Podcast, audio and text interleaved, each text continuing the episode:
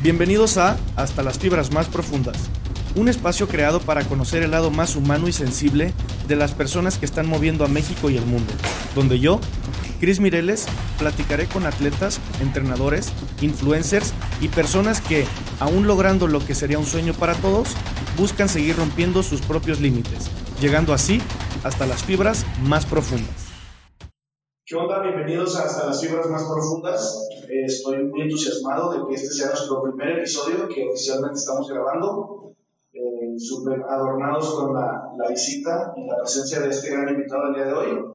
Eh, antes que nada, quisiera platicarles que este, este podcast, pues llevábamos mucho tiempo queriendo llevarlo a cabo. Esta, este tipo de charlas que vamos a tener, como el nombre lo dice, queremos llegar hasta las fibras más profundas de, de, lo que una persona que ha logrado cosas importantes en su vida nos pueda platicar cómo es que lo construyó, qué lo hace diferente a las personas, qué cosas tiene que haber superado, qué miedos tiene que enfrentarse todos los días, etcétera, ¿no? Entonces, no, lo hubiera, no hubiera tenido el atrevimiento de, de comenzar este podcast sin, sin tanto conocimiento en personas o si no hubiera tenido la oportunidad de conocer a tantas personas como lo es Job Castillo. Bienvenido, ¿cómo estás? Gracias, gracias. Todo bien, gracias por un honor estar en tu, en tu programa, en tu podcast. Soy de los primeros, ¿no? En, sí, realmente, realmente me puse algo nervioso porque eh, para hacer el primer episodio quería que todo saliera súper bien, ya tenemos aquí la producción, pero este, cuéntanos primero quién es Job Castillo. Para los que te conocen, que padre ya saben que eres un gran atleta, una gran persona, pero para los que no te conocen, ¿quién es Job Castillo? Bueno, Job Castillo, me presento, soy deportista de badminton, de alto rendimiento. Yo en el alto rendimiento yo creo que más de 10 años. Eh, empecé a jugar desde los 8 años, ahorita tengo 28. Y empecé eh, mi vida, pues ya así que más profesional en el badminton como a los 17 años, que fue justamente cuando clasificé a Juegos Olímpicos Juveniles, que fuimos juntos. Sí, claro. Eh, y bueno, desde ahí me he mantenido en la selección nacional, creo que, que he tenido resultados muy relevantes, yo considero que mi carrera hasta ahora ha sido interesante, la he disfrutado y bueno, todavía sigo, sigo activo y con muchos, con muchos planes y objetivos a, a corto, mediano y largo plazo obviamente el, el, mi plan principal a, a, largo plazo es este, estar en los Juegos Olímpicos de París. Claro, no fue el, el sueño olímpico que todos tenemos. Claro, sí, sí. Bueno, quería hacer un, un, hincapié de que no solo te invité porque seas mi amigo, te considero mi amigo, te conocí en los Juegos Olímpicos Juveniles, ya ves en Singapur. Mm, me acuerdo la primera vez que te vi fue en una rueda de prensa y una sesión de fotos de los atletas jaliscienses que íbamos a ir a Singapur estuvo muy padre la experiencia, chido de cotorreo también allá en Singapur, muy padre. Este, estuvimos también en Malasia, ¿no? Como 15 días previos. Antes sí, como tres semanas. Sí, como tres semanas de preparación. De, de, preparación a los Juegos. Pero de ahí, además de la amistad y de que te tocaba en ciertas competencias internacionales, me acuerdo que centroamericano, Tecamaco, Veracruz, etc. Eh, también la invitación me animé a hacerla contigo porque tú te acercaste hace como un año y medio conmigo para poder ayudarte. Digo, tengo el honor también de ayudarte con tu preparación. Ahora, así como rápidamente, ¿qué, ¿por qué te, o cómo fue que tú llegaste a Cris como entrenador? O sea, ¿qué, qué fue lo que te, te, hizo acercar? Sí, creo que eso también es algo que quería comentar en en el programa, pero ahora que lo, que lo dices, sí, este, fue como hace un año y medio en la pandemia.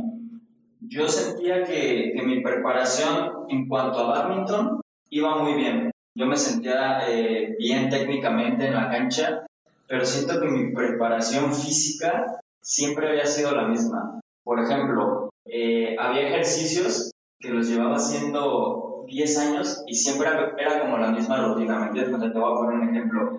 Este, que hoy es martes, hoy les toca hacer lagartijas y sentadillas. El jueves les toca hacer, este, no sé, ¿Qué otro ejercicio? Sí, o sea, como bíceps, y tríceps, no sé, un ejemplo, ¿no? Entonces era ya como todo monótono y siento que no progresaba, o sea, estaba fuerte, pero siento que, que quería algo más en mi preparación física, porque yo incluso veía a jugadores de otros países que tenían preparados físicos especiales. Sí. En mi caso yo no tenía uno especial, el mismo que me entrenaba badminton, me entrenaba el físico, entonces como que la, el foco no estaba, bueno, estaba más obviamente en el badminton y no tanto en el físico. Sí. Entonces yo dije, pues tengo que hacer ese ajuste, ¿no? Yo creo que esa diferencia, o sea, si logro ser mejor en cuanto a la parte física, me va a hacer llegar este, más lejos. O sea, esos, esos cambios pequeñitos como que te hacen dar un, un salto ya en el, en el alto rendimiento. Entonces me puse pues, a investigar, a recordar si tenía pues, conocidos cercanos que, y profesionales, obviamente. Entonces dije, no manches, este el Cris, o sea, pues, es mi amigo, fuimos juntos a, a, a Juegos Centroamericanos, Juegos Panamericanos, Juegos Olímpicos, y dije, pues le voy a mandar un mensaje, ¿no? Gracias. Y desde ahí empezó, te mandé el mensaje y pues obviamente desde el principio se vio tu entusiasmo en ayudarme. Y un año y medio después aquí seguimos y creo que han habido avances importantes, ¿no? ¿Tú, tú qué consideras? Sí, eh, la verdad es que digo, número uno, hay que saber que en el desglose de cómo se clasifican los deportes es o sea, lo que más me gusta y yo lo que más disfruto poder aportarle a alguien es un deporte individual. Porque depende de ti el resultado, no de un colectivo, no, es como un fútbol, baloncesto. Los deportes individuales como el tuyo se le conoce como de oponencia, ¿no? O sea, depende toda la situación de lo que estés pasando en tiempo real con el oponente, así son la mayoría de los deportes de raquetas. Y en el caso del badminton, eh, este deporte famoso, aquí sí son muy famoso en México con los gallitos, los juegos que teníamos todos de niños, ya cuando lo ves en el alto nivel, pues realmente es muy demandante. Hay que conocer las características de tu deporte, conocerte a ti. Tuve la oportunidad también de evaluarte allá en 18G en Monterrey. Yo creo que el avance ha sido muy tangible, este, pero también me llama la atención algo en lo que quería profundizar en esta, en esta pequeña charla y entrevista contigo, es que no solo te ayudaba casi todo online, ¿te acuerdas? Porque él te mandaba tu programa de entrenamiento confiando a ojo cerrado que estabas en otro lado del mundo, estabas en Europa o en México, no sabía dónde estabas, pero confiaba que seguías al pie de la letra todo, ¿no? Después tuvimos una reunión, ¿te acuerdas? También en un café y, y, y me llamó mucho la atención que dijiste así como de, pues mira, tengo oportunidad de ir a ayudarle a un chico de, Hungría. de en su preparación para Juegos Olímpicos. Tú en ese momento te estabas como quedando sin la esperanza olímpica de Tokio. Fue como ya, ahorita ya prácticamente es un hecho que yo no voy. No soy el mexicano que clasifica. No quiero morir, no quiero que muera mi, mi esperanza. Entonces quiero seguir echándole ganas, no quiero salir de mi preparación. ¿Cómo le puedo hacer? No. Después de eso, platiqué con mi novia en casa, le dije, mira, tú conoces a Job, digo, ya te han entrevistado también. Sí. Eh, fíjate que me platicó esto, esto y esto, y llegamos a la conclusión de que pues tú eres una persona que, o sea, como muchas personas, dice, oye, parece que, que si no tuviera muchas cosas que ofrecerle al mundo, ¿no? Me siento como que mi sueño de ir a Juegos Olímpicos se me derrumbó ahorita.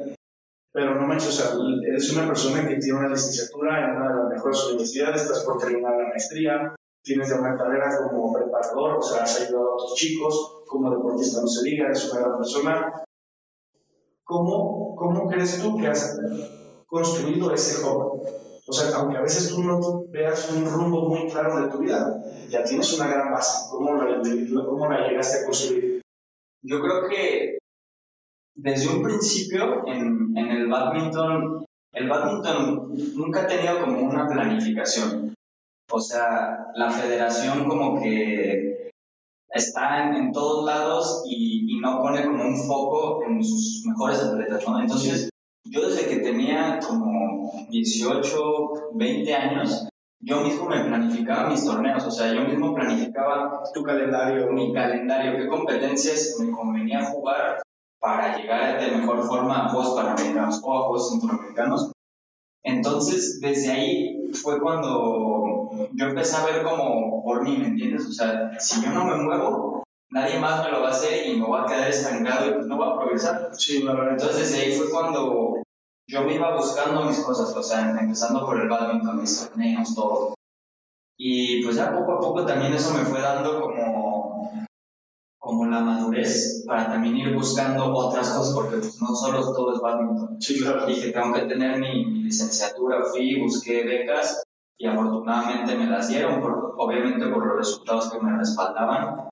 Y, y, como tú dices, fui, fui como creando una base, o sea, como sin pensarlo ahorita. El día de mañana se me acaba la carrera. Exactamente. ¿no? Como tú dices, ahorita todo lo que he formado siento que ya tengo una buena base eh, de preparación eh, académica, obviamente mis resultados en badminton, estoy por terminar la maestría, entonces me siento un, un poco orgulloso de eso porque pues, poco a poco he ido logrando y creo que hasta ahorita pues va bien, va bien todo eso. Sí, qué chido, neta. Digo, hice el hincapié porque fue como, oye, pues ando viendo si me voy a Hungría, voy a ver si me quedo de México, si empiezo ahorita a competir, si me calmo y empiezo el otro año, es como, o sea, espérate, eh, coincide con lo que me acabas de decir, que el proyecto ha sido casi todo decisiones tuyas, no tienes, o sea, tienes un muy buen entrenador, Salvador, que lo conozco, pero no, no, es papel del deportista o del entrenador directamente, también es de directivos, también es de la federación, de, hasta de la, de la CONADE, es decir, este es el proyecto para ti o para todos los de tu disciplina que entren en este tren que va directo hacia Juegos Olímpicos o hacia las mejores justas, ¿no? Sí, muchas veces las personas que, que están sentadas en su casa son aficionados de nosotros los deportistas, dicen, ah, es que mira, no es tan bueno. Pues creo que a veces, lamentablemente, lo último en lo que vivimos o lo, que, lo último en lo que nos concentramos es lo que hacemos en el día a día o en la cancha.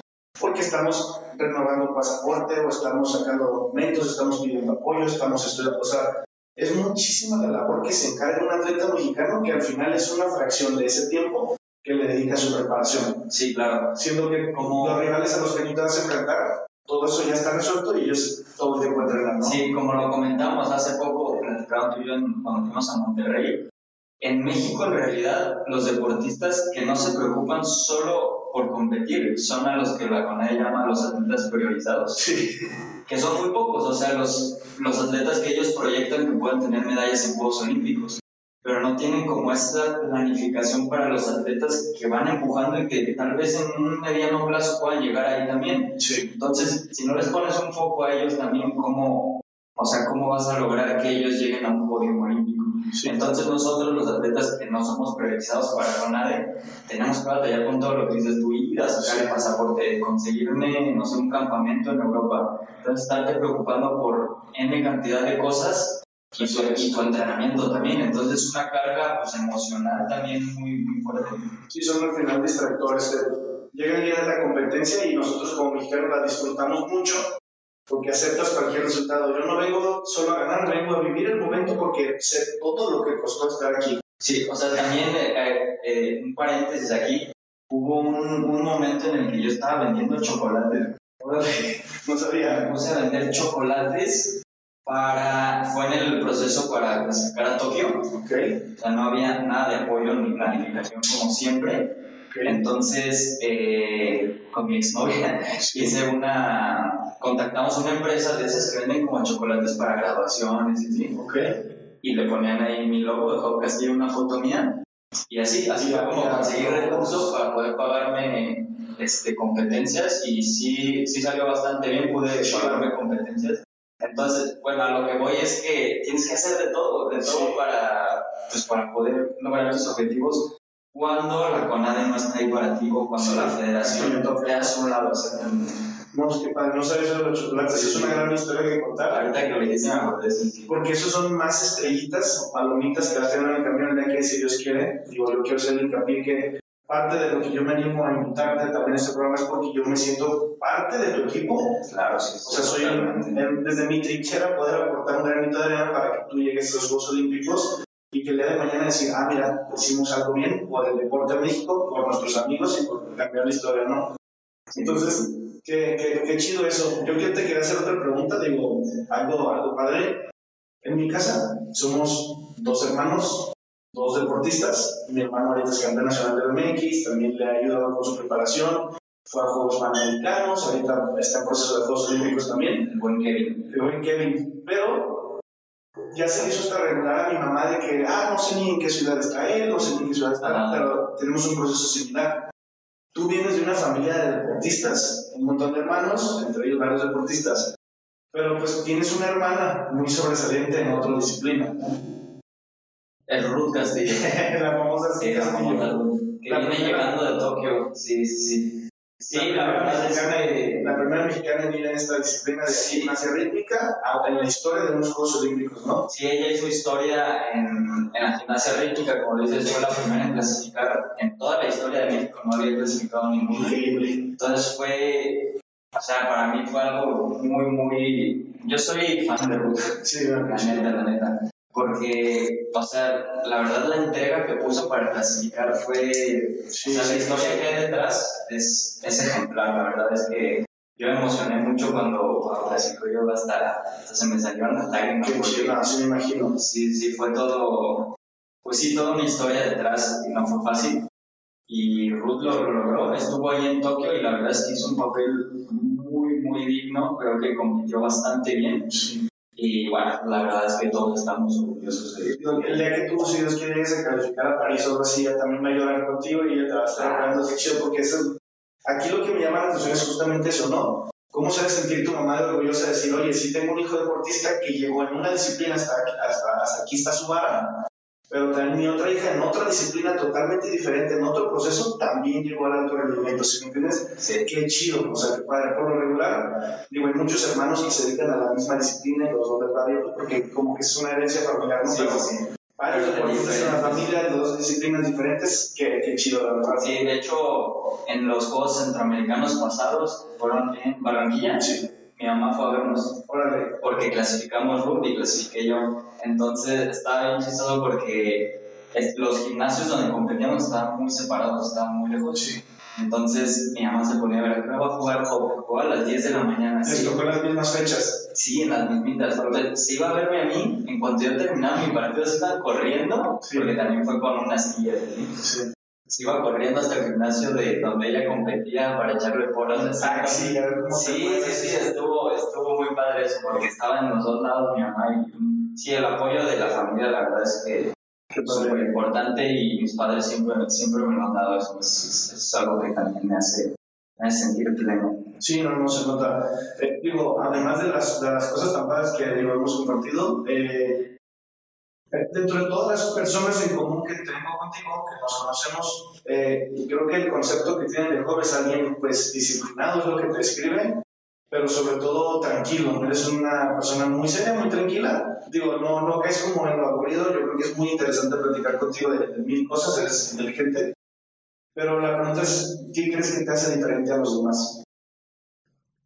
Eh, pues yo creo que, bueno, lo que dices tú, soy alguien muy disciplinado. eh, yo creo que en todo lo que tengo en el alto rendimiento, de, estando en, bueno, en la selección tanto de Jalisco como nacional, no es por echarme flores ni nada, pero de la selección yo creo que, que soy de los más comprometidos Sí, sí se nota. de los que siempre tienen como el foco 100%, o sea, de que, no sé, te voy a poner un ejemplo, hay, hay una competencia fundamental, ¿no?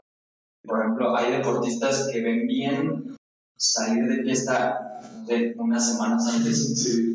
Y yo la verdad es que como dos meses antes de la competencia como que bloqueo, el foco está 100% en la competencia y si me invitan a algún lugar, no sé, aunque sea algo tranquilo, la verdad es que prefiero estar ahí a diferencia de otros y la verdad es que no lo critico, hay algunos que les funciona salir, distraerse, O sea, ¿no?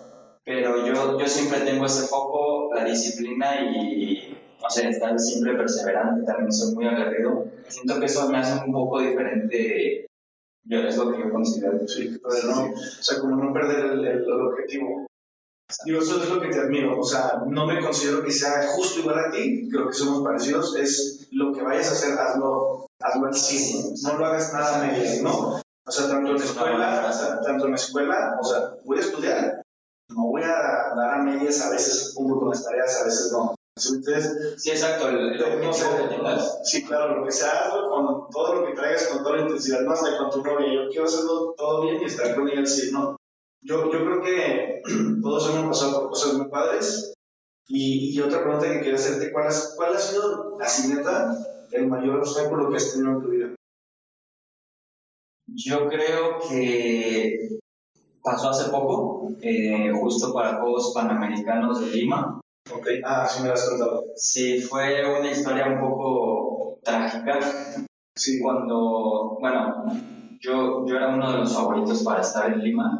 Eh, teníamos que hacer el, pues todo el proceso para, para formar la selección, que siempre se hace un clasificatorio nacional. Pero bueno, muchos eh, este, lo veían ya como un trámite, pues decían, "Jo, va a estar ahí, ¿no? sí, pero ya es mero protocolo para que seas tú. Exactamente. Entonces llega el, el día de, del clasificatorio y la verdad yo estaba nervioso porque había dos formas en las que podía clasificar. En, en el dobles, quedando en primer lugar, ya aseguraba mi clasificación y ya no tenía que jugar el simples. Sí. Entonces, ese es el que se jugaba primero. Yo dije, bueno, pues le voy a echar todo en el dobles para ya clasificar y amarrar mi pase, ¿no? Bueno, total que jugamos el partido por el pase en el dobles y yo lo veía tan seguro de que ahí iba a clasificar que, que ya no veía otra opción. O sea, yo dije, ya no voy a jugar simples, eso va a pasar. Y bueno, sucedió que perdimos, éramos los favoritos, pero perdimos. Entonces, o sea, fue tanto el, ¿cómo se dice? el golpe que, que, me causó que al final yo salí súper enojado y le di un golpe al piso. Le di un golpe al piso con, con el puño. Pero obviamente no soy boxeador, no sé ni golpear. Sí, fue mal. El impulso. Ah, fue el impulso que tenía. Y te fracturaste. Le pegué mal al piso y tuve una fractura. Entonces, ¿qué pasó? Que yo todavía, al no haber clasificado y tenía mi clasificación en singles, era lastimado por el pero tenía una fractura, o sea, a mí me dolía y se me empezó a hinchar. Entonces dije, voy a sacarme una radiografía a ver qué pasa, ¿no? Fui y me saqué la radiografía y me dijeron, ¿tienes fractura? En cuanto me dijeron, ¿tienes fractura? Yo, se me nubló todo, me vine súper abajo porque dije, no voy a poder jugar. O sea, cerraba la mano y me dolía así, sí, dije, no voy a poder ni agarrar la raqueta. Sí, yo también tengo una fractura así, digo, no por, sí, por una caída, pero sí es, es como uno de los huesos que te partes al golpear. y no puedes ni enseñar, ¿no? Es justamente la función que tienen los huesos de la palma, ¿no? Tener una resistencia porque queda una palanca y cuando cierras, yo por ejemplo, sosteniendo la bici o tú, todos los movimientos de muñeca finos, que de eso dependen los puntos que vas a hacer con tu raqueta y el gallito, pues me imagino lo, lo, frustrante. Entonces, pues ya el resto es historia, obviamente no pude jugar fracturado. Y ahora sí que por menso, eh, mi clasificación valió, no clasifiqué a Juegos Panamericanos. Y me dolió tanto porque justo era un torneo fundamental, clave, para la clasificación hacia Tokio. Ahí se repartían muchos puntos que me hubieran ayudado a sumar y que la CONADE me apoyara para más torneos. Para subirte. Entonces, como no clasifiqué, la CONADE pues ya obviamente ya me quitó el apoyo, se dieron el apoyo a los que tenían más puntos y eso me pegó muy, muy duro. Estuve, estuve varios meses, la verdad, sin depresión, no sabía qué hacer, entonces ya con la ayuda de, de, psicólogos, de la familia y todo, pues ya me repuse y otra vez me, este, pues sí, estuve en forma, este, regresé a los entrenamientos y, y volví volver. Pero ese sí, yo creo que ese ha sido mi mayor reto. Ha sido el mayor, ¿no? Porque, como dices, hace unos minutos me acabas de decir que pones todo, que no vas de fiesta, prefieres no tener distractores, sacrificas muchas cosas, o sea, no, no, yo estoy en contra de esa palabra, ¿no? pero muchos lo ven así, sacrificios. Para mí el sacrificio no existe, como me decían, no te entrevistan y, oye, sacrificas muchas cosas, no es de que esto es, no lo considero un sacrificio, no, para mí, incluso estoy disfrutando hacer las cosas como las hago. Pero, ¿tú cómo le haces? O sea, ese fue uno de los golpes más duros y dijiste que los pros, pero, ¿cómo le haces ¿O qué, qué, qué hace para salir de esas adversidades o de esas situaciones malas? Sí, la verdad es que, como tú dices, eh, yo estaba focus 100% en, en, clasificar, pero pues fue un tema, ahí me falló lo, lo psicológico, la verdad es que o sea, no debió haber pasado eso, pero bueno, pasó. Este, tuve que aceptar que ya había pasado, o sea, no, no podía quedarme ahí atrás de por qué lo hice, o sea, por qué, por qué no mejor este, me calmé y, y ya me enfocaba en no, o sea, ya lo hiciste, güey. Ya adelante. tienes que salir adelante. ¿Y cómo? Pues mejorando ese aspecto, cómo hacer que, no, que esos como destellos de coraje no te vuelvan a pasar, pues obviamente es 100% mental. Sí. Entonces tuve que ya llevaba tiempo que no iba al psicólogo porque, no sé, no, no, no me convencía, pero dije, ahora sí, tengo que, hacer, tengo, que hacer, tengo que hacer un cambio, no me puedo quedar igual. Entonces, sí, eh, la ayuda del psicólogo, la verdad, fue muy, muy fundamental para salir de eso y regresar incluso al nivel que tenía e incluso mejor. Y siento que sí, así fue. Eh, con la ayuda del psicólogo pude, pude salir y yo creo que en el deporte no solo son las cosas técnicas ni físicas ni tácticas, la parte psicológica yo creo que juega un papel porcentaje muy alto ¿no? en el desempeño. Sí, de hecho, muchos creemos que el, el, el, psicólogo, o sea, tanto deportivo o un psicólogo de cabecera, familiar o como lo llames tú, es nada más para ayudarte ante emergencias. De hecho, las emergencias son una de todas las ramas que se estudian, ¿no? al menos en la psicología del deporte, se recomienda cuando estés en uno de tus peores momentos, pero también cuando estés en uno de los mejores momentos para seguir con esa tendencia, para no perder el suelo, seguir con pensamientos positivos, etcétera, ¿no? Sí, pues cuántos atletas no, les ha pasado que están en su mejor nivel y la mente es la que y, y no pueden, no pueden como mantenerse porque... Sí, ¿te acuerdas? Yo te dije el otro día... O les gana la fama, no sé, y sí, claro. se van abajo. Sí, ¿te acuerdas? Yo te dije el otro día, la verdad es que vienen unas competencias para ti importantes ahorita de, de Guatemala y eso es lo que viene para ti pero como te dije, yo me estoy encargando de tu parte física y yo te garantizo que a ir muy bien. Tienes un coach técnico que seguro te da una buena táctica para que ejecutes, pero lo que sí depende de ti es la parte psicológica. O sea, yo no estoy en tu cabeza. Con, con mente sabes que puedes ir a ganar, porque todos los días entrenas. No, no, no, no son muy diferentes a ti tus rivales, realmente. Entonces, este, por último, ¿qué, ¿qué, es lo que viene para ti? Ahora tocando ese tema. Bueno, ahora se viene, la verdad es que se viene un, tiempo, un periodo de tiempo en el que no va a haber mucho apoyo. ¿Por qué? Porque los torneos fundamentales para CONADE sí. son hasta el 2023, sí, 23, que se juntaron Juegos Centroamericanos y Juegos Panamericanos en un solo año. O sea, se sí, pusieron un año los Juegos Centroamericanos. Entonces, Ahorita para mí es muy importante mantener mi ranking mundial. ¿Y cómo se mantiene ese ranking mundial? Son competencias internacionales. Y sabiendo a donde no hay apoyo, lamentablemente. Exactamente. Entonces va a ser un poco difícil la parte del apoyo, pero mi objetivo es ese, estar compitiendo en eventos internacionales que el calendario de badminton de la mundial es muy grande. O sea, todo el año hay eventos. Entonces tengo que, ya tengo programados de aquí a, a enero mis torneos que voy a competir y el siguiente año buscar qué me conviene jugar, qué torneos y, y de ahí este, mejorar mi ranking para llegar bien, bien rankeado a estos eventos fundamentales que te comento, que son centros panamericanos y ese mismo año empieza el, el, el año olímpico exactamente. Vamos súper bien. Digo, entonces tenemos prácticamente un año de seguir con la preparación que llevamos, tanto física como técnica, y estar listos para cuando vengan esas competencias fundamentales. Sí. Ahora sí, este, este, es tu ciclo olímpico. Sí. El siguiente es en Guatemala en 12 días. Es el siguiente evento internacional. Y va a ser un evento bueno, de buen nivel. Claro. De hecho, en badminton, un guatemalteco acaba de quedar en cuarto lugar olímpico en, Tokio. Y, va a y yo le he ganado dos veces, y entonces va a ser interesante el, porque puede que me enfrente contra él. Entonces, es un torneo que sí estoy ansioso, entusiasmado por competir. Qué chido, ¿no? Pues como siempre, la verdad es que te vamos a estar este, apoyando. Eh, la verdad que gracias, gracias por haber estado aquí. Está muy interesante, digo, siempre me gusta platicar contigo. Ahora, si lo vamos a hacer frente a las cámaras, a pesar del nerviosismo, está chido. Eh, no sé, para que le digas a las personas dónde te puedes seguir, dónde te pueden encontrar, tus redes sociales, para que no se pierdan tu pista, porque creo que vienen cosas chidas para ti. Sí, bueno, primeramente gracias a ti, Chris. La verdad es que qué bueno que estés haciendo pues, este podcast porque yo creo que vas a traer a personas muy interesantes. Entonces yo voy a estar ahí al pendiente para verlo y muchas gracias. Me pueden seguir en redes sociales en Instagram como Job Castillo MX, así estoy en Instagram, en Facebook Job Castillo y en Twitter eh, arroba Job0111 eh, y pues ahí me pueden seguir aquí vamos a poner tus redes también para que, para que te sigan todos. La, la, verdad que nuevamente, la verdad que nuevamente gracias y pues bueno, a seguirle. Gracias. Gracias. Gracias a todos.